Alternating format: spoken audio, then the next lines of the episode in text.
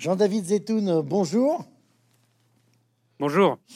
Euh, nous allons euh, discuter ensemble de ce livre qui s'appelle La Grande Extension, euh, sous-titré Histoire de la santé humaine, que vous avez publié chez De Noël en mai 2021. C'est un livre conséquent. Et en préparant, alors je vous présente en quelques mots, hein, vous êtes né en, en 1980, vous êtes docteur en médecine avec une spécialité, vous me corrigez, hein, de gastro-entérologue. Vous êtes diplômé d'un master de Sciences Po Paris euh, qui portait sur les politiques publiques de santé. Et puis vous êtes aussi, euh, j'allais dire comme si ça suffisait pas, docteur en épidémiologie clinique. Voilà. Euh, alors, en préparant cette présentation, je suis tombé sur un article vous concernant, publié sur le site internet WhatsApp Doc, auquel vous avez accordé un entretien au sujet de votre livre. Alors, je, je, je sais pas, j'espère que vous n'avez pas démenti vos propos. Je me permets de lire une partie d'une de vos réponses parce que je trouve qu'elle résume bien euh, les termes que vous employez dans cet entretien. Euh, et euh, c'est quelque part aussi un résumé de votre introduction. Je vous lis. Hein. Ce livre n'est ni un prédicteur ni un prescripteur. Il ne veut pas dire ce qui va arriver, entre parenthèses, je ne sais pas, ni ce qu'il faut faire, à nouveau entre parenthèses, tout le monde le sait ou presque. J'aimerais que les gens qui le lisent se disent Je n'avais pas compris que c'était comme ça, qu'il leur permette de mieux appréhender le présent à la lumière du passé. Ce n'est pas un exercice à visée mondaine. Si ça ne plaît pas ou ne marche pas, je me suis planté. J'ai encore la préoccupation que les gens soient touchés par ce livre. Fin de citation. Euh, vous souhaitez qu'ils soient touchés de quelle manière euh, ces, gens dont vous parlez qui sont, qui sont vos lecteurs? Bon, bah déjà, je pense toujours ce que j'ai dit il y a quelques mois quand j'ai donné l'interview à WhatsApp Doc. Et ensuite, toucher les gens, ça veut principalement dire euh, qu'ils comprennent mieux la trajectoire de la santé humaine depuis le moment où ça a commencé à s'améliorer, c'est-à-dire depuis le milieu du 18e ou la fin du 18e jusqu'à aujourd'hui. Et, bon, les, ventes sont pas mauvaises, mais surtout les retours euh, concrets que j'ai quand je discute avec les lecteurs, c'est que ça a l'air de marcher comme ça. C'est-à-dire que la plupart des gens disent Je me doutais que ça s'était passé comme ça et je me doutais qu'il y avait un problème, mais j'avais pas les connaissances pour le mettre en forme. Et aujourd'hui, ceux qui m'ont parlé, en tout cas, ont l'impression de mieux le comprendre. Donc, de ce point de vue-là, l'objectif est au moins partiellement accompli. Alors, de mon strict point de vue de témoignage personnel de lecteur, je vous confirme hein, euh, que ça marche comme Merci ça. Beaucoup. Voilà. Donc vous avez choisi d'employer le terme santé associé au mot humaine et non pas maladie ou pandémie. Et vous écrivez d'ailleurs, page 10 de votre euh, livre, l'histoire de la santé n'est pas l'histoire de la médecine, car la santé n'est déterminée qu'à 10 ou 20% par la médecine. Et puis un peu plus loin, les histoires de la médecine centrées sur le soin ne permettent pas de compréhension d'ensemble de l'extension de la santé humaine. Et vous concluez ce passage par cette belle phrase, enfin moi j'ai trouvé belle, l'histoire de cette extension est une histoire d'extirpation. Alors de quelle stagnation euh, la santé humaine a réussi à s'extirper selon vous? Alors, depuis la révolution néolithique, donc il y a 12 000 ans, quand les humains ont commencé à se poser en micro-société, ils ont commencé à vivre dans leurs déchets, et ils ont commencé à détériorer la santé, leur santé par rapport à avant la révolution néolithique. Ça, c'est un paradoxe. Mais le livre ne parle quasiment pas de ça. Ce qui est important, c'est qu'entre il y a 12 000 ans et le milieu du XVIIIe siècle, la santé humaine a en moyenne complètement stagné autour d'une espérance de vie moyenne qui allait probablement de 25 à 35 ans, avec des fluctuations importantes au sein de cet intervalle, parce que le monde était un monde de crise, avec des crises nutritionnelles, des crises épidémiques ou des crises de violence entre les humains. Mais globalement, il n'y a jamais eu un moment, probablement, en tout cas de ce que l'on en sait, c'est-à-dire dans le monde connu, le monde occidental, où cette espérance de vie moyenne a dépassé les 35 ans. Donc pendant des milliers d'années, il y a eu une stagnation moyenne, même s'il y a eu des fluctuations.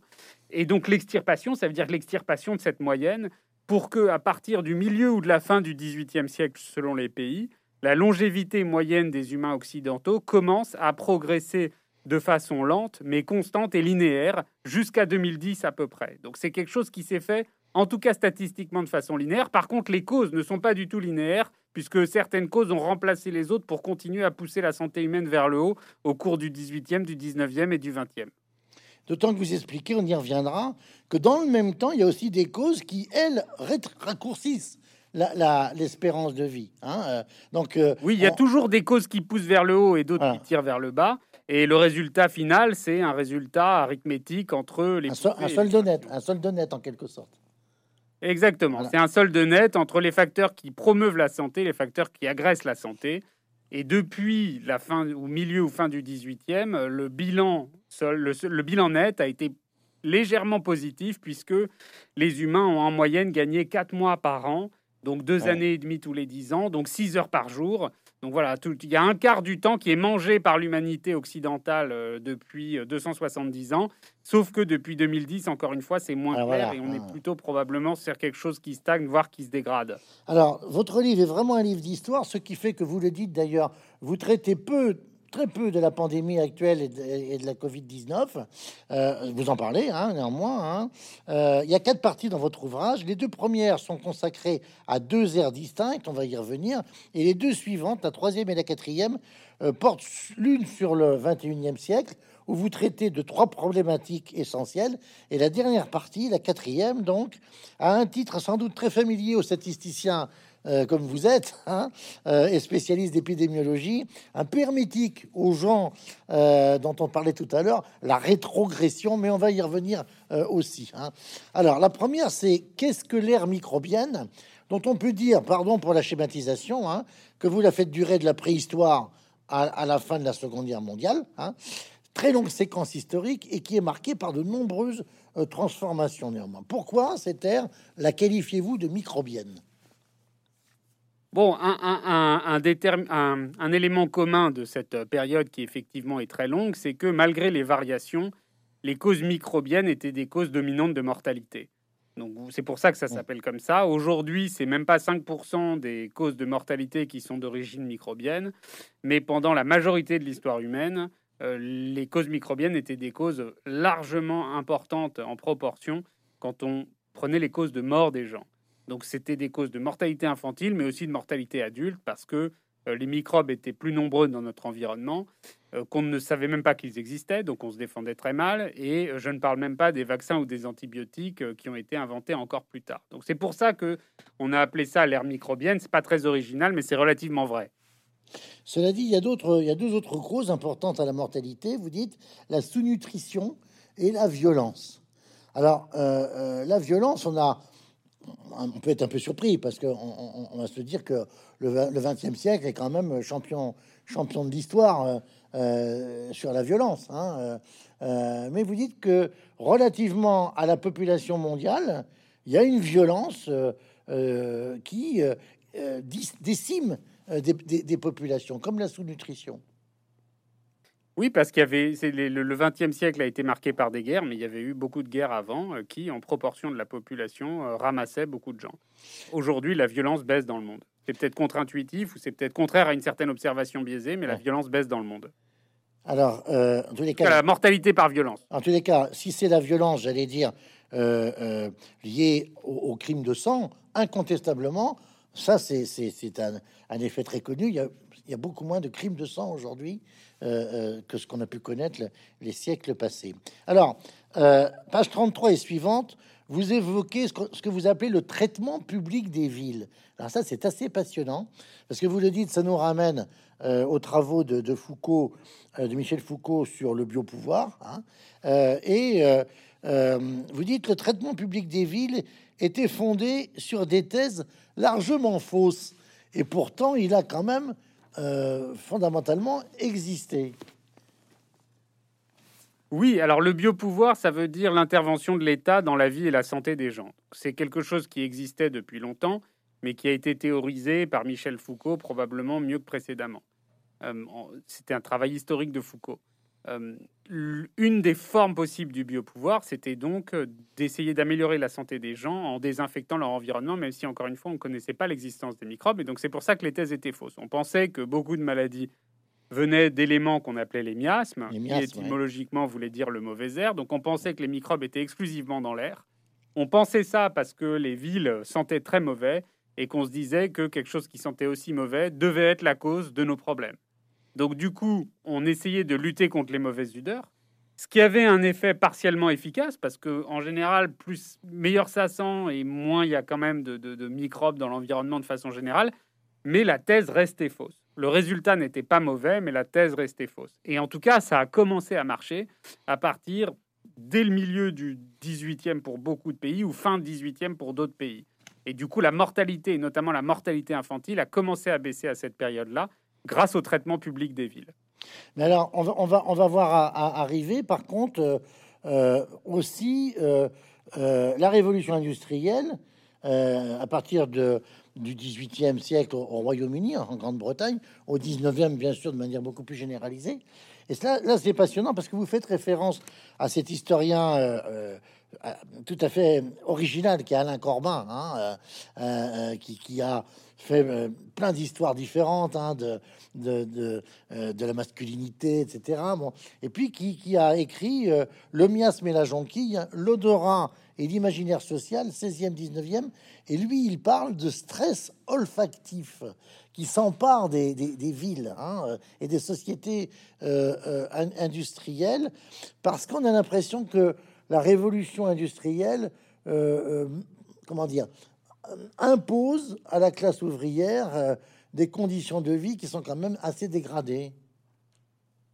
Ah oui, ça, paraît avéré. La, révolution industrielle, elle a généré l'urbanisation. Souvent, on dit industrialisation, urbanisation, c'est un binôme. C'est l'industrialisation qui est la cause de l'urbanisation et pas l'inverse. Les usines étaient dans les villes, donc c'est le début de l'exode rural, c'est la révolution industrielle. Et l'industrialisation était mauvaise parce que les conditions de vie, de travail plutôt dans les usines étaient mauvaises et donc en soi elles étaient mauvaises pour la santé des gens qui travaillaient. Mais c'est surtout l'urbanisation qui était très mauvaise à la fois pour les travailleurs mais aussi pour leurs familles parce que les villes étaient sales, elles étaient denses, elles étaient pauvres.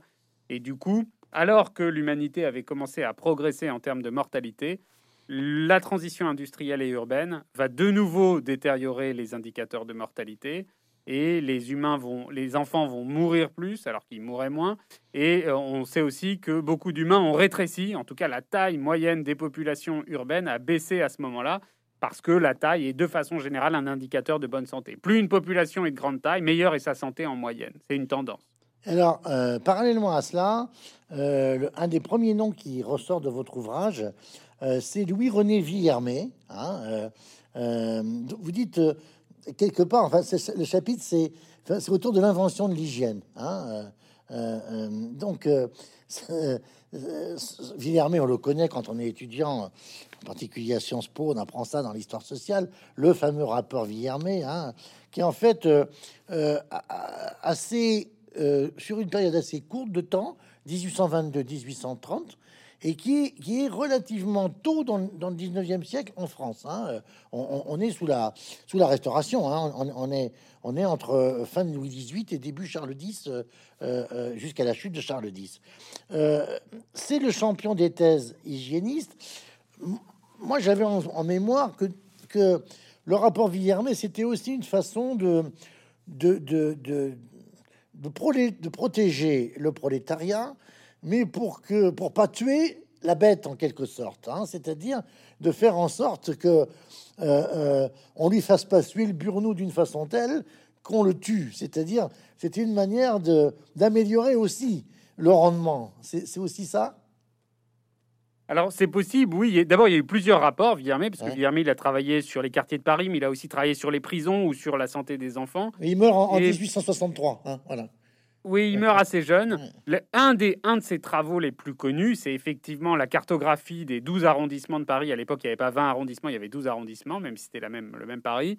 Et donc, il avait euh, relié les hum, géographies, là où vivaient les gens, en fonction de leurs revenus et de leur mortalité.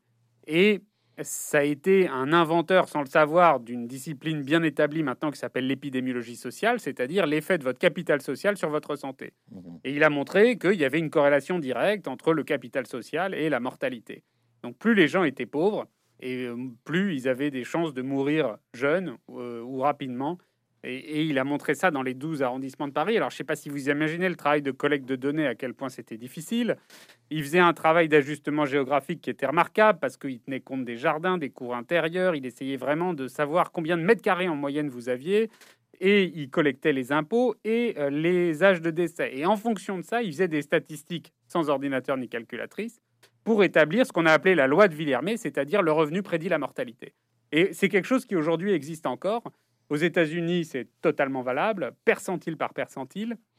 Et en France, il y a 13 ans d'espérance de vie, de, différence d'espérance de vie entre les 5% les plus riches et les 5% les plus pauvres. Donc c'est quelque chose qui, est, qui écrase quasiment tout le reste. 13 ans d'espérance de vie de différence, il n'y a pas un médicament ou un traitement au monde qui peut vous faire obtenir ça. Est-ce que dans ces 13 ans, on a la même distinction qu'on retrouve partout, en général, entre femmes et hommes?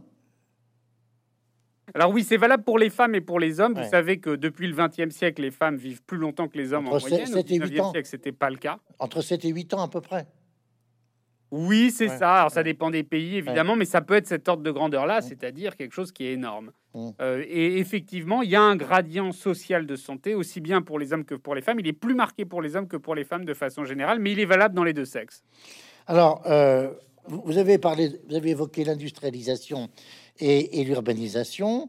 Euh, et vous dites que, euh, en particulier en évoquant euh, un personnage tout à fait passionnant, Sir Edward, Edwin Chadwick, hein, à, Manchester, entre 1880 et 1890, qui lance le mouvement sanitaire. Alors, il faut que vous nous expliquiez qu'est-ce que qu'est-ce que ça signifie ce mouvement sanitaire D'autant que sans divulgacher la fin de votre ouvrage, dans votre conclusion, vous, vous, évoquez la nécessité d'un mouvement sanitaire mondial, enfin généralisé. Alors qu'est-ce que c'est que cet épisode euh, du mouvement sanitaire? Alors Chadwick, c'était un avocat de Manchester qui était devenu parlementaire et qui donc siégeait aussi à Londres et qui a fait passer deux séquences de lois, une loi sur la pauvreté, une loi sur la santé. Et effectivement, le mouvement sanitaire, c'est le traitement de la ville de Londres publique pour la nettoyer et la désinfecter qui a suivi la loi sur la santé. Avant de faire passer cette loi, et surtout pour pouvoir la faire passer, l'hypothèse de Chadwick, c'était qu'il fallait montrer aux Anglais à quel point leur ville était sale et à quel point les Anglais étaient en mauvaise santé.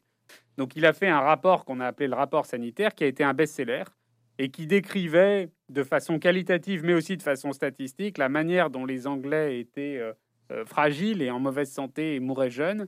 Et ça a choqué l'opinion et ça lui a donné ce qu'on appelle le momentum politique pour pouvoir faire passer cette loi contre laquelle il y avait plein de personnes qui disaient que ça allait coûter trop cher ou que ça allait être une atteinte à la liberté ou au droit de propriété, des choses qu'on a entendues encore récemment dans un contexte différent.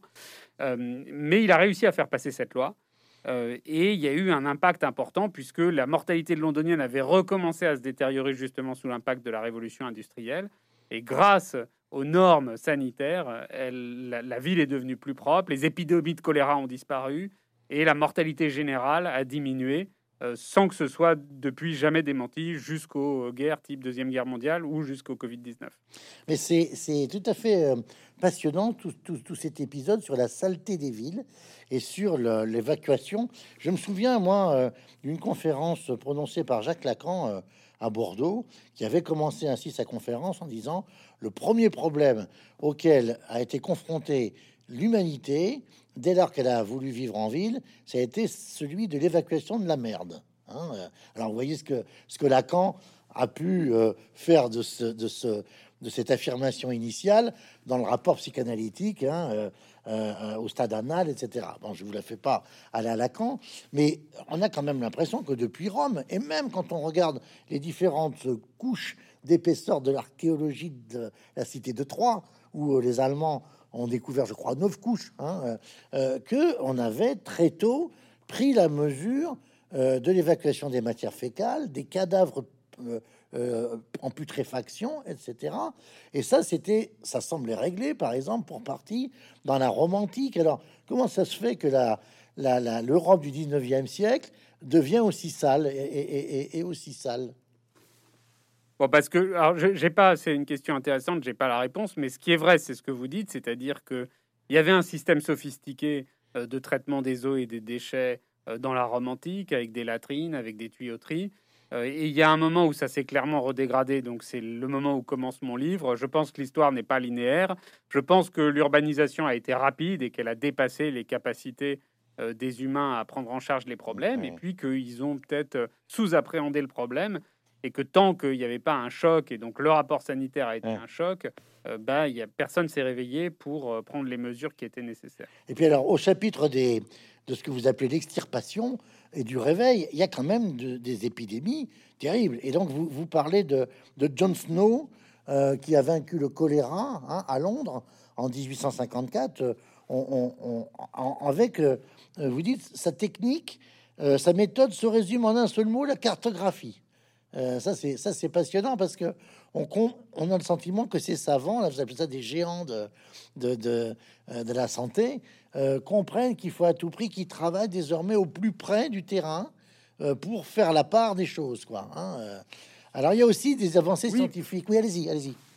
Allez-y. Oui, oui, Snow, c'était un anesthésiste qui est devenu une espèce de médecin de santé publique et qui avait essayé de lutter contre le choléra. Pour, et pour lutter contre le choléra, il voulait comprendre quelle était son, sa cartographie de propagation. Donc il a fait de la cartographie. C'était pas le premier à le faire, mais en tout cas c'est celui qui a été retenu de façon la plus illustre par l'histoire. Et il essayait de détecter les foyers qu'on appellerait maintenant les clusters mmh. de choléra. Et euh, au lieu d'évoquer une contagion d'homme à homme, qui n'existe quasiment jamais pour le choléra, il a évoqué l'hypothèse d'une contagion à partir d'une source commune qui était l'eau. Et maintenant, ça paraît tellement évident, mais à l'époque, les gens pensaient encore que c'était soit d'homme à homme, soit par l'air. Et donc, il a dit c'est l'eau le problème, même s'il était incapable de voir les microbes. En plus, le choléra, c'est un agent microbien qui n'est pas facile à identifier. Et donc, il a proposé de fermer la pompe à laquelle allaient se servir les gens pour l'eau. Et à ce moment-là, l'épidémie a commencé à chuter. Et c'est comme ça qu'il a commencé à convaincre son petit monde autour de lui en pratique, il semble que l'épidémie avait déjà commencé à baisser, donc on n'est pas si sûr que ça que c'est lui qui réussit, même s'il a été euh, mythifié par l'histoire. Et en pratique, ça n'a pas fait de lui un héros contemporain. Il est mort avant de devenir un héros parce que sur le moment, il y a quand même eu beaucoup de scepticisme. Certaines personnes ont été convaincues, mais pas tout le monde. Et il est mort quelques années après, euh, sans gloire particulière. Mais vous racontez que à proximité de la source manifestement contaminée, il y a une prison qui se sert à un autre puits. Hein oui, c'est ça. En fait, là où c'était un champion vraiment intellectuel, c'est que ils avaient déjà des méthodologies les plus sophistiquées possibles compte tenu de leurs moyens pour renforcer ce qu'on appelle l'inférence causale, c'est-à-dire la capacité à présumer qu'une association statistique est liée à un rapport de causalité et qui n'est pas lié au hasard. Et c'était là où ils étaient très. Alors, il y a Snow, mais il y a d'autres exemples. Mais Snow, c'est effectivement, il, avait essayé minutieusement de vérifier que son hypothèse était vraie. Et donc, effectivement, il y avait une prison où les gens étaient très peu malades. Et donc, il avait fait le lien avec l'eau, encore une fois, puisque la source d'eau n'était pas la même. Donc, à chaque fois qu'il pouvait aller chercher des arguments, là, c'était des arguments rationnels et pas empiriques, il allait le faire. Alors, ça, aujourd'hui, ça paraît génial avec euh, presque 200 ans de recul. Euh, à l'époque, euh, il n'a pas, encore une fois, c'est pas devenu un héros. Alors, il y a deux, deux grands géants qu'on va évoquer dans un instant. Euh, Louis Pasteur et Robert Corr. Mais il y en a un dont je voudrais vraiment, euh, sur lequel je voudrais qu'on s'arrête un, petit instant parce que j'étais très content de le voir euh, cité sous votre plume. C'est Ignace Semmelweis. parce que il, est, il, est mort, il a vécu à Vienne, c'est un juif hongrois qui a travaillé à Vienne. Hein. Donc, vous dites 1818, 1865, donc il, il meurt, il meurt tout jeune, hein, à 47 ans. Et alors j'allais dire, c'est étonnant que cet homme soit pas plus connu parce que il a lutté euh, contre la fièvre puerpérale, donc qui était cette, cette, je sais pas si on peut, je suis pas spécialiste, je sais pas si on peut appeler ça une maladie, mais qui faisait que nombre de femmes mouraient juste après l'accouchement, mais dans des proportions qui étaient euh, catastrophiques et qui étaient très très importantes. Et cet homme qui est donc un juif hongrois, euh, jeune médecin dans la Vienne euh, euh, de, de, l'empereur François-Joseph, euh, et encore un peu avant, il est mal considéré. Ses chers collègues le, le, marginalise complètement. et, et, il va d'ailleurs mourir, il repart en Hongrie, il va mourir un peu dans l'oubli, d'après ce que vous dites. Alors il est aussi victime d'antisémitisme, ça c'est très clair compte tenu de l'ambiance de l'époque, alors qu'il a sauvé des centaines et des centaines et pour sans doute des milliers de femmes. Qu'est-ce qu'il a fait, Semmelweis bah, oui, Semmelweis, c'est exactement ça. C'est un peu comme euh, Snow. Euh, Snow et Semmelweis, c'est deux losers de génie, quoi. C'est-à-dire que c'était des génies, euh, mais ça a été des losers de leur époque parce qu'ils n'ont eu aucune considération. Et Semmelweis est mort dans des conditions encore plus pathétiques. Donc, ce qu'il a fait, lui, c'est là encore aussi un génie de l'expérimentation, parce que Snow avait eu du génie pour faire sa cartographie, mais Semmelweis avait fait une expérimentation active, puisqu'il avait, il s'était douté que les mains des obstétriciens contenaient des agents qui étaient toxiques pour les femmes, et donc il avait amené une partie de son service d'obstétrique à se laver les mains avant d'aller accoucher les femmes, et il avait comparé les résultats du service où les gens se lavaient les mains par rapport au service où les gens se lavaient pas les mains. Et il y a un service dans lequel la mortalité a chuté et l'autre dans lequel elle s'est maintenue. Et là encore, alors que c'était très probant, il n'a pas convaincu son monde pour des raisons de faiblesse de caractère et aussi parce qu'il y avait peut-être de l'antisémitisme. Du coup, il s'est fait sortir de son service et on ne sait pas très bien s'il s'est suicidé ou s'il est mort en se faisant bastonner par euh, les autres résidents de l'hôpital psychiatrique dans lequel il était. Mais dans tous les cas, c'était horrible. Et euh, je pense que là encore, il n'a pas connu son héroïsme de son vivant. Parce que tel que vous le racontez, c'est saisissant. On se dit, oh là là, la belle affaire pour des médecins, se laver les mains avant d'accoucher. On a, on a, on a aujourd'hui, euh, euh, au risque de l'anachronisme, on n'imagine pas que ça ne puisse pas se faire. De, de, d'avoir les... ça, c'est un anachronisme, mais à l'époque, c'était impensable que ça se passe comme ça. Et donc les types revenaient de l'amphithéâtre, c'est-à-dire ils faisaient des dissections de morts. Donc c'est difficile d'imaginer plus ça l'activité. Et ils remontaient directement à coucher les femmes. Et euh, il était tourné en ridicule quand il essayait de convaincre les gens qu'il fallait se laver les mains, malgré les résultats probants de son expérience. Et, la fièvre puerpérale emportait les femmes euh, qui venaient d'accoucher en quelques jours, c'est ça? Oui, c'est une infection de l'utérus euh, à une bactérie qui s'appelle le streptocoque le plus souvent. Et c'était entre une femme sur 10 et une femme sur 5 qui pouvait mourir de ça. Donc c'était très élevé comme euh, taux de mortalité. Et lui, avec son lavage de main, il avait fait, il avait fait passer ça à 3-4% à peu près. Alors les deux géants euh, dont vous parlez à partir de la page 85, c'est donc Louis Pasteur. Alors vous dites qu'il va connaître trois grands tournants dans sa vie de chercheur jusqu'au dernier qui va correspondre à l'immunité animale avec les deux premières injections de vaccins antirabiques. On connaît au moins le premier, le petit Meister, et puis, et puis le deuxième, Jupiler, qui, avait, euh, qui était allé sauver des plus petits enfants par rapport à un chien euh, euh, qui les attaquait. et l'autre, Coq. Alors, vous, vous dites que le, le deuxième, c'est un géant de la théorie des germes. Lui, il s'intéresse à l'anthrax, à la tuberculose et, au choléra.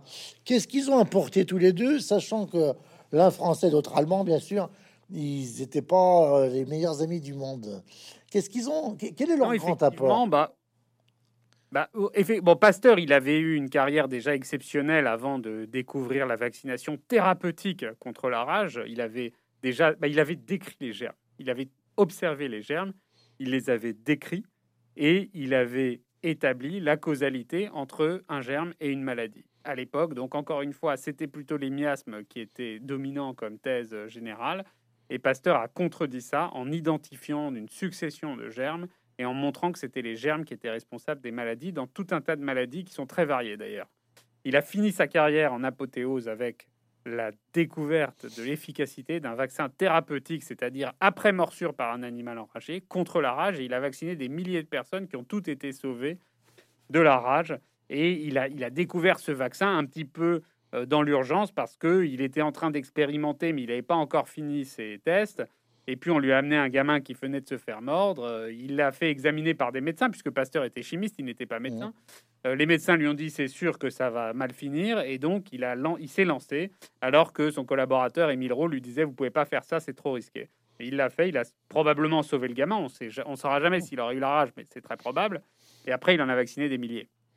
Donc ça, c'est Pasteur. Koch, au corps, c'est un Allemand qui est un médecin de campagne qui lui aussi avait une persévérance extraordinaire, puisqu'il avait aménagé une partie de sa maison en laboratoire, et lui aussi a observé des germes, donc le germe de l'anthrax, euh, le germe du choléra, et puis la tuberculose à laquelle il a laissé son nom, pour là encore établir une causalité entre les germes et les maladies. Et donc c'était des expérimentateurs incroyables euh, qui ont montré là encore avec des méthodes très sophistiquées et, et impeccables du point de vue de la rigueur pour l'époque, que les germes étaient bien la cause des maladies. Mais il va falloir quand même euh, attendre, autant comme j'allais dire, Pasteur euh, euh, isole le germe de la rage et trouve, j'allais dire, l'antipoison. Il l'a pas isolé. Enfin, Il l'a pas isolé. Non, non, mais il a trouvé l'antipoison. Non, Enfin, il a trouvé le c'est vaccin. ça. Ouais. Mais il a été isolé des dizaines d'années plus tard parce que c'était un virus, c'était plus difficile à identifier avec les techniques de l'époque. Mais, mais Corps, lui, c'est- c'est c'est Calmette et Guérin qui trouvent le, le fameux BCG. Non, Calmette et Guérin, c'est le vaccin. Alors, donc c'est le vaccin BCG. a identifié le. Oui, je veux dire, c'est le vaccin BCG, c'est Calmette et Guérin. Exactement. Voilà. Koch a essayé d'identifier Voilà. un vaccin et il s'est planté. Ah, c'est ça, voilà, voilà, voilà. voilà. Et il faut combien de temps entre l'identification euh, de, de- du, du virus de la hum, tuberculose et, et, euh, et, et Calmette et Guérin, le, le, le BCG Ah, des- je me souviens plus précisément, mais c'est des dizaines d'années. hein. Oui, Parfois, ça, ça, se fait en quelques mois que pour le Covid-19, et puis parfois, C'est ce que j'allais dire, euh, beaucoup plus long. moi- Et puis parfois, on le trouve même pas et on a un vaccin quand même, comme dans le cas de Pasteur pour la rage. Voilà, c'est ça. Et parce que euh, moi, je me souviens euh, de- du, du BCG, ça se généralise euh, au sortir de la Deuxième Guerre mondiale. hein, euh, Oui. euh, on, on vend ce qu'on appelle, moi, j'ai, vous êtes trop- beaucoup trop jeune, mais moi, j'ai vécu le j'ai vendu le timbre antituberculeux, hein, et, et on nous faisait la cutie, hein, euh, qui était très importante, puisque euh, cette maladie, la tuberculose, est une maladie sociale phénoménale hein, euh, entre 1880 et 1950, enfin, y compris même si une maladie culturelle, parce que vous allez avoir tout un tas d'artistes qui vont être touchés, des écrivains, des, des, compositeurs, bien sûr, Chopin et, nombre d'autres. hein, C'est une vraie maladie qui décime d'ailleurs une partie des élites. Quoi. Il faut bien avoir ça en tête. hein, euh, Tout à fait. C'était, une maladie qui était endémique. Elle était tout le temps là. C'était pas des épidémies. Alors, il y avait peut-être des pics, mais en tout cas, c'était une maladie qui était endémique et qui, à certaines périodes et dans certaines géographies, pouvait représenter 15% de la mortalité générale. Donc, c'est absolument énorme. C'est, plus que euh, euh, le cancer du sein, de la prostate et du colorectal réunis, par exemple. Quoi. Alors, on, dans votre euh, chapitre sur le toujours les microbiens, dans votre partie, à partir de la page 107, euh, on aborde ce qu'on a certains ont appelé la grande faucheuse, la grande tueuse. C'est la grippe espagnole. hein, euh. alors, on, va passer malheureusement vite dessus. hein, pour rappeler que, et vous le dites, elle a tué sans doute entre 2 et 5% de la population mondiale, entre donc 50 et 100 millions de victimes, mais avec des différences considérables selon les pays. Vous citez les différences entre la Finlande et l'Italie, c'est assez phénoménal hein, euh, en termes de, de, de, euh, de- dire, de pénétration de la maladie. Il faut rappeler que euh, lorsque cette pandémie éclate, début 18, il y a déjà eu 15 millions de morts, on estime, de la Première Guerre mondiale. Et cette maladie va tuer deux à cinq fois plus de personnes que la Première Guerre mondiale, mais cette fois-ci en deux ans simplement. hein. Alors, qu'est-ce qui s'est passé pas 18 mois, Ouais, probablement. Qu'est-ce qui Eh s'est ben, ce passé qui s'est passé, c'est que ouais, ouais, c'est une pandémie virale, grippale, qui a travaillé en trois vagues, avec de façon générale la pire vague qui a été la deuxième. La première vague, c'est printemps-été de euh, 1918. Après, il y a eu automne-hiver 18, et puis ensuite euh, hiver 19, enfin début de l'année 19. Donc en trois vagues, ça a ramassé entre 50 et 100 millions d'humains. Le monde sortait de la Première Guerre mondiale et souvent on a dit que c'était parce que les gens étaient fatigués de la Première Guerre mondiale qu'ils étaient vulnérables, mais c'est relativement faux. Mm. Parce que la géographie est insensible à la participation ou non au conflit. Même les régions qui n'ont pas participé au conflit ont connu une mortalité parfois très importante. Et il y a quand même eu des différences entre les régions. Les États-Unis, notamment, n'ont pas eu beaucoup de morts par rapport à l'Europe. Et vous savez qu'ils viennent de faire 700 000 morts du Covid-19. Et donc, ils ont dit, ça y est, on a dépassé notre euh, bilan de la Mmh, grippe mmh. espagnole, euh, qui était plutôt à 550-600 000 morts. Donc, il y a eu des différences géographiques qui sont pas toujours bien expliquées, mais qui peuvent être liées au fait que les États-Unis, par exemple, sont un plus grand pays, donc avec une densité euh, populationnelle qui était moins importante. Et la particularité, ou une des particularités, il n'y en a pas beaucoup de la grippe espagnole, c'est que ça touchait les gens de milieu de vie en termes d'âge. C'est-à-dire la vulnérabilité, c'était ni les enfants ni les vieillards, mais plutôt les gens qui avaient entre 20 et 40 ans. Et ça, c'était complètement nouveau, et ça n'est plus jamais arrivé après. La plupart des virus ont des cibles préférentielles qui sont les âges extrêmes de la vie, donc soit les très jeunes, Donc qui ont moins une- de système Donc, une, immunitaire, une courbe en nu. soit les très âgés. Donc, une courbe en nu. Exactement. Mm.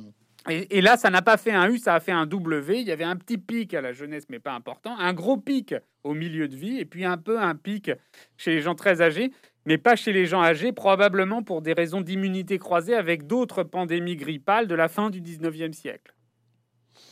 Euh, alors, à, l'occasion de la grippe espagnole, vous racontez une histoire qui fait presque froid dans le dos, euh, ce qui est ce que vous appelez l'archéologie virale. Alors ça, c'est assez extraordinaire parce que on dirait presque une enquête policière.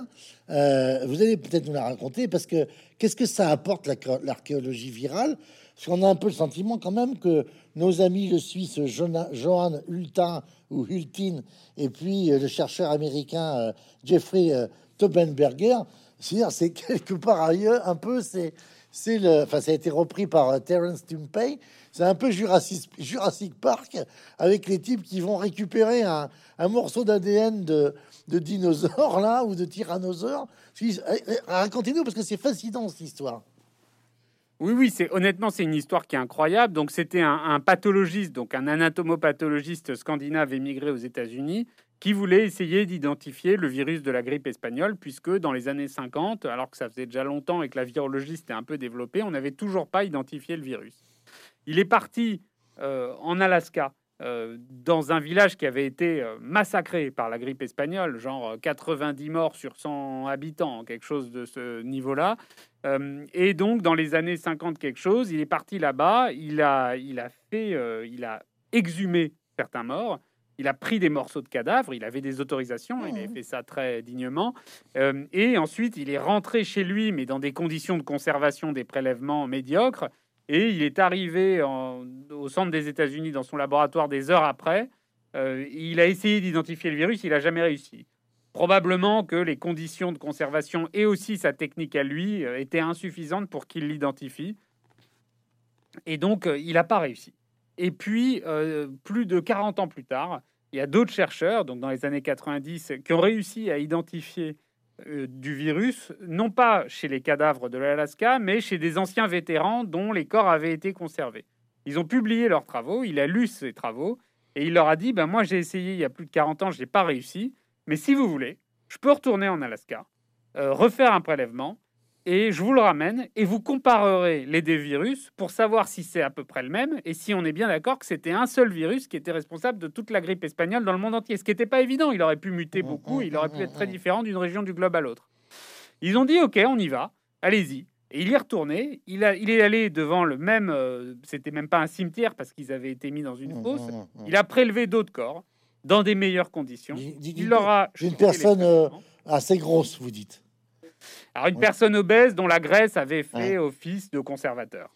Et, il leur a ajouté les prélèvements. Et puis là, c'est allé très vite. Ils lui ont dit on l'a trouvé et c'est le même.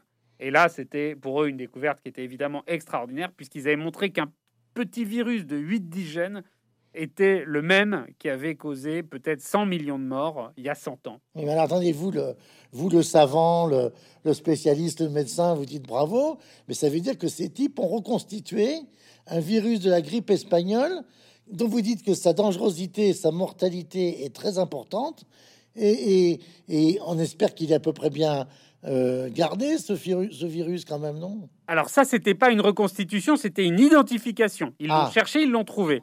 Et après, effectivement, il y a eu une autre étape où ils se sont dit bon bah maintenant qu'on a l'impression qu'on a identifié son génome et qu'on connaît sa carte d'identité, on va le refaire, on va le reproduire, on va le fabriquer. Terence hein voilà. Alors ça, ça a été le stress. Il y a eu des autorisations. Il en a fallu euh, des tonnes pour que on dise OK. Le type était euh, le seul à pouvoir rentrer dans la pièce où le virus était fabriqué. Il se faisait tester tout le temps. Il prenait un antiviral de façon préventive en permanence. Il avait le droit de croiser personne. Et là aussi, il a réussi à le fabriquer. Et donc, ce virus, effectivement, a été ensuite refabriqué. Et ils ont confirmé en l'inoculant à des animaux que c'était un virus qui était incroyablement agressif, beaucoup plus agressif que les virus grippaux qu'on connaît.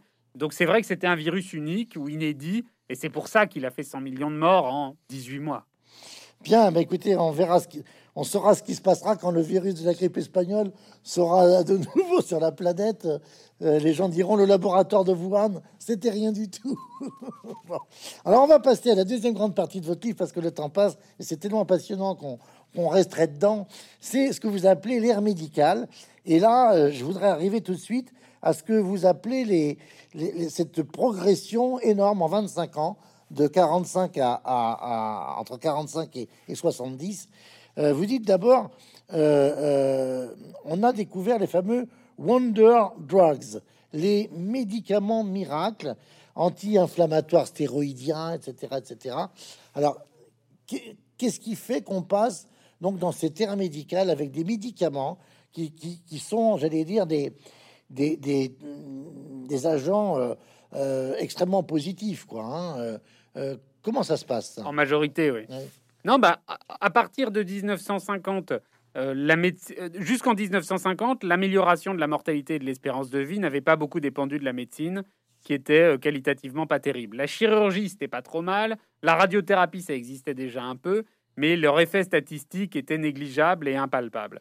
À partir de 1950, la santé publique avait un peu donné le maximum des résultats qu'elle pouvait donner, et c'est le moment où la médecine et la pharmacie ont pris le relais pour continuer à améliorer l'espérance de vie moyenne des humains à peu près au même rythme qu'au cours des 200 années précédentes, mais avec euh, des méthodes totalement différentes qui sont donc les médicaments. Et c'est vrai que c'est à partir de ce moment-là que l'industrie pharmaceutique a commencé à être très performante. Elle existait depuis au moins 150 ans, elle mettait de temps en temps des médicaments sur le marché, mais c'était moins puissant, c'était moins fréquent, c'était moins innovant que à partir de cette période-là où ça a été effectivement un âge d'or. Et beaucoup de médicaments d'aujourd'hui qui sauvent des vies euh, sont des médicaments qui ont été inventés à ce moment-là. Les gens, les, médicaments qui sauvent le plus de vies aujourd'hui, c'est les médicaments du XXe siècle, c'est pas les médicaments du XXIe siècle. Vous parlez des médicaments qui en plus aujourd'hui sont génériqués, donc ne coûtent que quelques centimes par jour ou quelques euros par mois. À, ce titre-là, vous, vous évoquez alors c'est particulier, la découverte de la pénicilline par Fleming, hein, euh, mais vous dites que par exemple la cortisone, qui est un, anti-inflammatoire stéroïdien, si j'ai bien compris, hein, euh, euh, est, est, un multi-usage. Quoi. C'est absolument incroyable. Et c'est, bah, c'est un médicament qui est utilisé dans des, chez des millions de personnes chaque jour dans le monde pour des pathologies bénignes ou des pathologies moins bénignes, voire cancéreuses, et qui a des bénéfices évidemment très importants. Donc voilà, entre, à partir de 1950, c'est un moment où l'industrie pharma vraiment arrive à inventer mmh. beaucoup de médicaments. Et donc, en gros, à partir de cette période-là, c'est la médecine qui fait que l'espérance de vie continue à s'améliorer, à la fois au début contre les maladies cardiovasculaires, qui était le tueur numéro un, et qui c'est encore le cas aujourd'hui dans le monde, et plus tardivement, à partir des années 70-80, contre le cancer. Ouais. Alors on va venir au cardiovasculaire au cancer, mais je fais un bon par rapport à votre livre à, propos de l'industrie pharmaceutique, parce que vous évoquez la, figure d'un sénateur démocrate américain qui s'appelle Estes Kefauver, je ne sais pas si je prononce bien, hein, euh, qui est euh, un proche de Kennedy. Hein, c'est d'ailleurs trouvé que c'est très intéressant parce que il, a le premier, il, s'est intéressé à ce qu'on appelle, il a lutté contre les médicaments MeToo. Hein, euh, vous, vous, rappelez, c'est comme ça qu'il s'appelait. Euh, des médicaments, moi aussi. Hein, vous allez dire ce que c'était. Et vous dites qu'il a rendu un, service considérable parce qu'il est celui qui conçoit qu'il faut réguler l'industrie pharmaceutique. Oui, il commençait déjà à s'inquiéter du fait que le marché pharmaceutique américain n'était pas de bonne qualité et que notamment les industriels gagnaient trop d'argent par rapport à l'apport thérapeutique de leurs produits. Et donc il avait remarqué que les industriels s'imitaient les uns les autres et donc mettaient sur le marché des médicaments ressemblants qu'on appelait les MeToo, moi aussi, euh, la même chose. Et il voulait réguler ça en interdisant les MeToo. Et donc il avait fait des, des dizaines d'auditions, il a fait un rapport, il a proposé une loi et le lobby a gagné contre lui. Il n'a pas réussi à faire passer sa loi. C'était une loi surtout économique. Et puis est arrivé un problème mondial qui s'appelle la thalidomide, qui n'a pas concerné les États-Unis, mais qui a choqué le monde entier, puisque c'était un médicament qui avait été mal testé, qui avait été mis sur le marché, et qui avait causé des malformations ou des morts fétales in utero.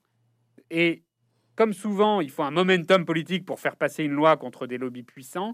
Et donc, à ce moment-là, Kefauver, qui rongeait son frein probablement, a essayé de réactiver sa loi pour que Kennedy la fasse passer et profite du choc mondial de conscience pour faire passer une loi difficile à faire passer. Sauf que la loi qu'il a fait passer, c'était pas une loi très économique, c'était plutôt une loi scientifique, puisqu'elle obligeait les industriels à tester l'efficacité de leurs produits et donc à faire les fameux essais randomisés et contrôlés dont on a beaucoup parlé pendant la vaccination contre le Covid-19. Donc ces essais-là existaient depuis des dizaines d'années, mais ils n'étaient pas réglementairement obligatoires.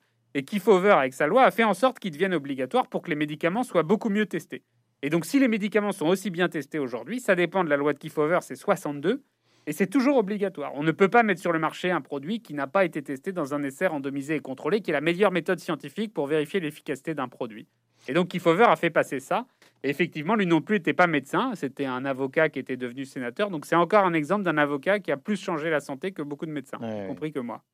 Alors, par contre, euh, c'est des vrais médecins qui vont se mettre, j'allais dire, à, bidouiller, à travailler sur le pontage coronarien. Alors là, c'est absolument extraordinaire. On a presque l'impression que c'est l'histoire de, d'Elon Musk avec sa fusée SpaceX où le droit à l'échec est reconnu. Hein, euh, euh, parce qu'au départ, ça se passe pas très bien hein, euh, sur le pontage. Hein, et, vous citez cette figure tant controversée d'Alexis Carrel, qui va évidemment avoir le prix Nobel deux ans après avoir fait une première tentative. Bon, Alexis Carrel qui va sombrer dans, le génisme et dans des choses odieuses pendant la Deuxième Guerre mondiale, bien sûr. Mais vous dites, à propos de l'accident vasculaire cérébral, alors là, c'est c'est plus le pontage coronarien, euh, vous dites, euh, le progrès médical est généralement la résultante de trois approches non exclusives des médicaments, des procédures et de l'organisation. Alors ça paraît très, euh, j'allais dire, managérial, ça, c'est, c'est, pas, ça paraît peu médical, non? Oui, alors il n'y a pas que le médical pur qui fait qu'on peut améliorer le pronostic d'une maladie. Donc les médicaments, bah, c'est les médicaments, des procédures, c'est-à-dire des interventions, chirurgie ou endovasculaire par exemple, mais aussi parfois une meilleure organisation pour détecter le plus tôt possible, par exemple, une attaque cérébrale et pouvoir proposer un médicament à un patient dans un timing qui fasse que ça a du sens. Mmh Donc effectivement, parfois en réorganisant euh, la façon dont on fait la médecine, on peut améliorer le pronostic des gens. Si on prend un exemple récent qui est le Covid-19, en mettant les malades sur le ventre au lieu de les mettre sur le dos, on a amélioré leur pronostic. Mmh. c'est pas un médicament, c'est pas une chirurgie, on les a juste retournés. Oui, c'est ça, c'est très intéressant parce que c'est presque, j'allais dire, de, du savoir-faire, quoi, hein, qui, qui euh, exactement, exactement. Euh, alors, il y a des pages absolument passionnantes et des chapitres passionnants à propos du, à propos du cancer. Euh, euh, et, et, vous dites, euh, vous citez un rapport de l'OMS en 2020. En 2018, 18 millions 100 000 personnes dans le monde ont eu un cancer et 9,6 millions en sont mortes. Donc, on veut dire, ça veut dire que, en gros, une personne sur deux s'en sort. Dans le monde, oui. Dans les pays occidentaux, c'est 2 sur 3. Alors, mais vous dites d'ici à 2040, ces chiffres vont presque doubler. C'est-à-dire qu'on serait presque à 40 millions dans le monde de victimes d'un cancer et on serait toujours à 20 millions de guérisons. on a l'impression que c'est une course euh, où euh, euh, les gendarmes n'arrivent jamais à rattraper le voleur, si je puis dire. Alors, en fait, l'aspect trompeur de, ces formulations, c'est que le cancer, c'est une maladie extraordinairement hétérogène et qu'il y a des cancers dans lesquels le pronostic progresse et d'autres dans lesquels il ne progresse pas beaucoup. Donc c'est une généralité qui contient de la fausseté. Euh, mais clairement, la démographie augmente et la population vieillit. Et donc ça, c'est clairement un facteur de progrès du cancer que la médecine essaye d'atténuer à la fois en le dépistant, en le prévenant et en le traitant, mais elle y arrive plus ou moins bien selon les localisations de cancer. En tout cas, le cancer a de beaux jours devant lui. Je voudrais pas être indiscret, vous allez voir pourquoi je vous pose la question. Est-ce que vous fumez? Non, je fume pas, je bois pas, je mange bien, je fais bon. du sport. J'ai eu des amis qui étaient de grands cancérologues et qui fumaient, aussi étrange que ça puisse paraître. Et vous dites, parce que là vous êtes très ferme, très clair, euh, page 163, euh, euh, le, le, le, le, tabac tue 5 à 6 millions de personnes chaque année dans le monde. Le cancer du poumon est spécial tant il est lié à un facteur de risque extérieur qui est le tabac. La grande majorité des cancers du poumon doivent leur existence à la fumée de cigarette.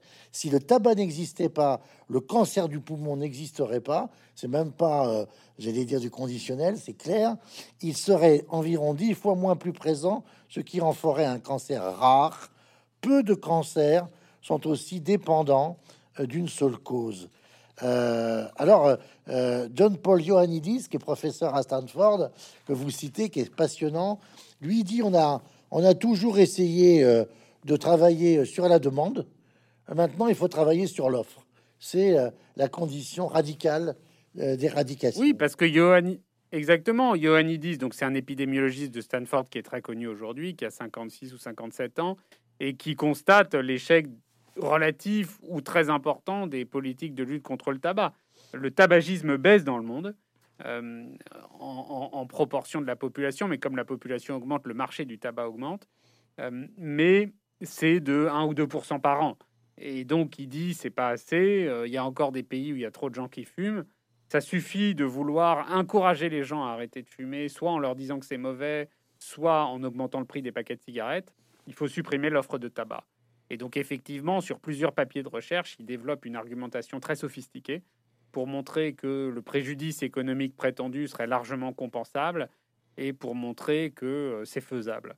Et euh, aujourd'hui, c'est peut-être ce qui est plus ou moins en train d'arriver, puisque vous savez qu'il y a des grands cigarettiers qui sont en train de faire évoluer leur propre industrie vers des produits inhalés, mais qui sont bons pour la santé au lieu d'être mauvais pour la santé. Philippe Maurice a racheté une société de biotechnologie qui fait des produits contre les maladies respiratoires.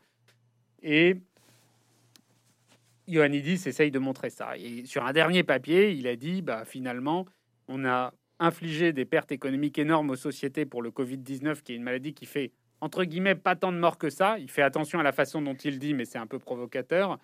Euh, les pertes économiques de la suppression de l'industrie tabagique seraient inférieures, mais les gains sanitaires seraient supérieurs. Donc on n'a aucune raison rationnelle de ne pas le faire. Alors on avance pour arriver dans la troisième partie, euh, qui est tout à fait remarquable, puisque là, on est euh, sur les maladies du 21e siècle, hein, et vous évoquez par exemple tout ce qui va être lié, par exemple, on s'en rend pas compte, mais aux douleurs du dos. Hein, euh, aux États-Unis, vous dites que c'est devenu la troisième euh, source de dépenses médicales, 88 milliards de dollars par an euh, liés au mal de dos, et, que ça, en particulier, ça génère, vous dites, une addiction souvent aux opiacés, hein, qui devient un vrai problème dans, notre société. C'est comme si, et là on arrive aussi à la rétrogression, c'est comme si on était arrivé à un sommet dans cette ère médicale, et puis que d'une certaine façon, la production d'inconvénients devient supérieure euh, aux avantages. C'est ça l'idée? Oui, oui, c'est ça. Euh, et les États-Unis, c'est le pire pays euh, dans la matière. effectivement, le paysage sanitaire mondial évolue, et ce qui fait du mal n'est pas ce qui tue. Et donc, ce qui tue, c'est un peu toujours pareil, c'est le cardiovasculaire, le cancer, l'Alzheimer, les AVC. Mais ce qui dégrade la santé, c'est souvent d'autres choses, notamment les maladies mentales et les maladies musculo-squelettiques, et donc les lombalgies, le mal de dos. Et effectivement, le mal de dos aux États-Unis, c'est quelque chose qui est encore plus fréquent que chez nous, notamment lié à l'obésité. Ça coûte très cher parce qu'il y a des arrêts de travail, parce que les gens prennent des médicaments, qui se font opérer, qui font des radios, etc. Et notamment, c'est une des causes des, épidémies récidivantes qui sont devenues quasiment endémiques aux États-Unis d'addiction aux médicaments opiacés, qui, là encore, ont un coût économique important, mais ont aussi un coût humain important, puisque ça fait des années que les Américains déplorent entre 60 et 70 000 morts par an liés à des surdoses aux opiacés. Un problème qu'ils n'ont toujours pas réglé. vous dites qu'on est passé de, euh, de suicides consécutivement aux opioïdes de 41 000 en 2000 à, 100, à, près de 111 000 en 2017 de suicides suite oui, à overdose involontaire. Voilà, c'est ça. C'est très difficile de savoir parfois si l'overdose est volontaire ou involontaire. Il y a des overdoses involontaires. Les gens sont devenus tellement dépendants qu'un jour ils prennent la dose de trop et ils décèdent. Et puis il y a probablement beaucoup d'overdoses qui sont volontaires puisque les suicides ont augmenté aux États-Unis, ce qui traduit le fait que la société américaine est terriblement fracturée et malade. Alors, euh, je vous ai senti d'une tonalité, on va terminer là-dessus, un peu pessimiste parce que vous évoquez les maladies liées à la pollution. Euh, vous dites que ça atteint une dimension tout à fait euh, considérable. Vous parlez de décennies euphoriques entre 1900 et 1992 par rapport aux maladies infectieuses et, aux, microbes. Euh, on a pu penser même en 92 qu'on avait éradiqué les maladies microbiennes. Qu'est-ce qui a pu aboutir à une sorte d'optimisme naïf comme cela? Et puis maintenant, le retour du bâton, c'est plutôt des maladies émergentes. Et, moi, je vous ai senti inquiet dans votre conclusion. J'essaye de pas être trop inquiet et de pas le montrer dans le livre, mais clairement, pour répondre à l'autre question qui est pourquoi on en est arrivé là, Je pense que ce qui a fait du mal, paradoxalement, c'est le fait que l'espérance de vie a continué à s'améliorer jusqu'aux années 2010. Ce qui fait qu'à chaque fois qu'il y avait des lanceurs d'alerte sur des problèmes, quels qu'ils soient, la pollution, les infections émergentes ou ce que vous voulez, bah, on pouvait leur répondre oui, oui, c'est vrai, mais moi je vois une chose, c'est que l'espérance de vie continue de s'améliorer. Et je l'ai entendu ça, moi, il y a 10 ans ou il y a 15 ans, euh, par des grands médecins. Euh, donc effectivement, je pense que ça, ça a été un facteur de réassurance qui a conduit à ignorer que les problèmes étaient en train d'émerger fortement et qu'un jour on allait finir par le payer plus cher que ce qu'on le payait au moment où on disait que ce n'était pas encore trop grave. Aujourd'hui, je pense qu'il y a une prise de conscience générale parce qu'on a eu une espèce de congrégation de problèmes avec une espérance de vie qui a baissé aux États-Unis en 2015, 2016, 2017, avec une mortalité infantile qui a augmenté au Royaume-Uni ces dernières années, avec une pandémie qui a ramassé tout le monde et avec un changement climatique qui fait peur à tout le monde. Donc je pense qu'il y a une espèce de prise de conscience mondiale que la santé c'est important et qu'on n'y a pas fait assez attention pendant des décennies et qu'on peut espérer qu'il y ait une inversion de la tendance actuelle, même si ça va prendre 20 ou 30 ans. Ça va prendre du temps. Hein. Il faut beaucoup de temps pour réaméliorer une santé populationnelle. Il y a des quick wins, comme on dit, il y a des gains faciles à faire tout de suite. Et puis il y en a d'autres qui mettront plus de temps à exercer leur effet. Mais ça ne veut pas dire qu'il ne faut pas commencer maintenant, c'est comme pour le climat. Et c'est là que vous dites que pour la Covid-19, elle nous apporte cette maladie, cette pandémie, cinq vérités. Hein, c'est un peu votre conclusion sur nous-mêmes un peu. Oui, elle, elle, forcément, tout le monde s'est interrogé, c'est pas une révélation sur euh, les, ce que ça traduisait en termes de causes immédiates, mais aussi en termes de causes profondes. Et donc, elle a rappelé nos fragilités, elle a rappelé qu'il fallait arrêter de détruire les habitats animaux parce que sinon les, animaux se rapprochaient de nous et leur virus nous sautait dessus. Donc, elle a rappelé des choses qu'on savait mais dont on n'avait pas assez pris conscience. Aujourd'hui, je pense que c'est différent. C'est pour ça qu'on parle de, de, la maladie euh, de l'Anthropocène, un produit de l'Anthropocène. Ah, c'est clairement un produit de l'Anthropocène. Les, pandémies se sont accélérées au 21e siècle. Ça n'est pas un fait du hasard. C'est un symptôme de la façon dont on se comporte collectivement vis-à-vis de la planète. J'aurais tendance à dire que toute, euh, toute, personne en bonne santé, selon la définition de l'OMS, hein, peut, peut euh, et, se doit de lire ce, ce, travail absolument passionnant, encore une fois. Hein. Euh, merci Jean-David Zeytoun pour pour cet échange. Et c'est chez De Noël, la grande extension Histoire de la santé humaine. Merci à vous. Hein. Merci beaucoup pour l'invitation.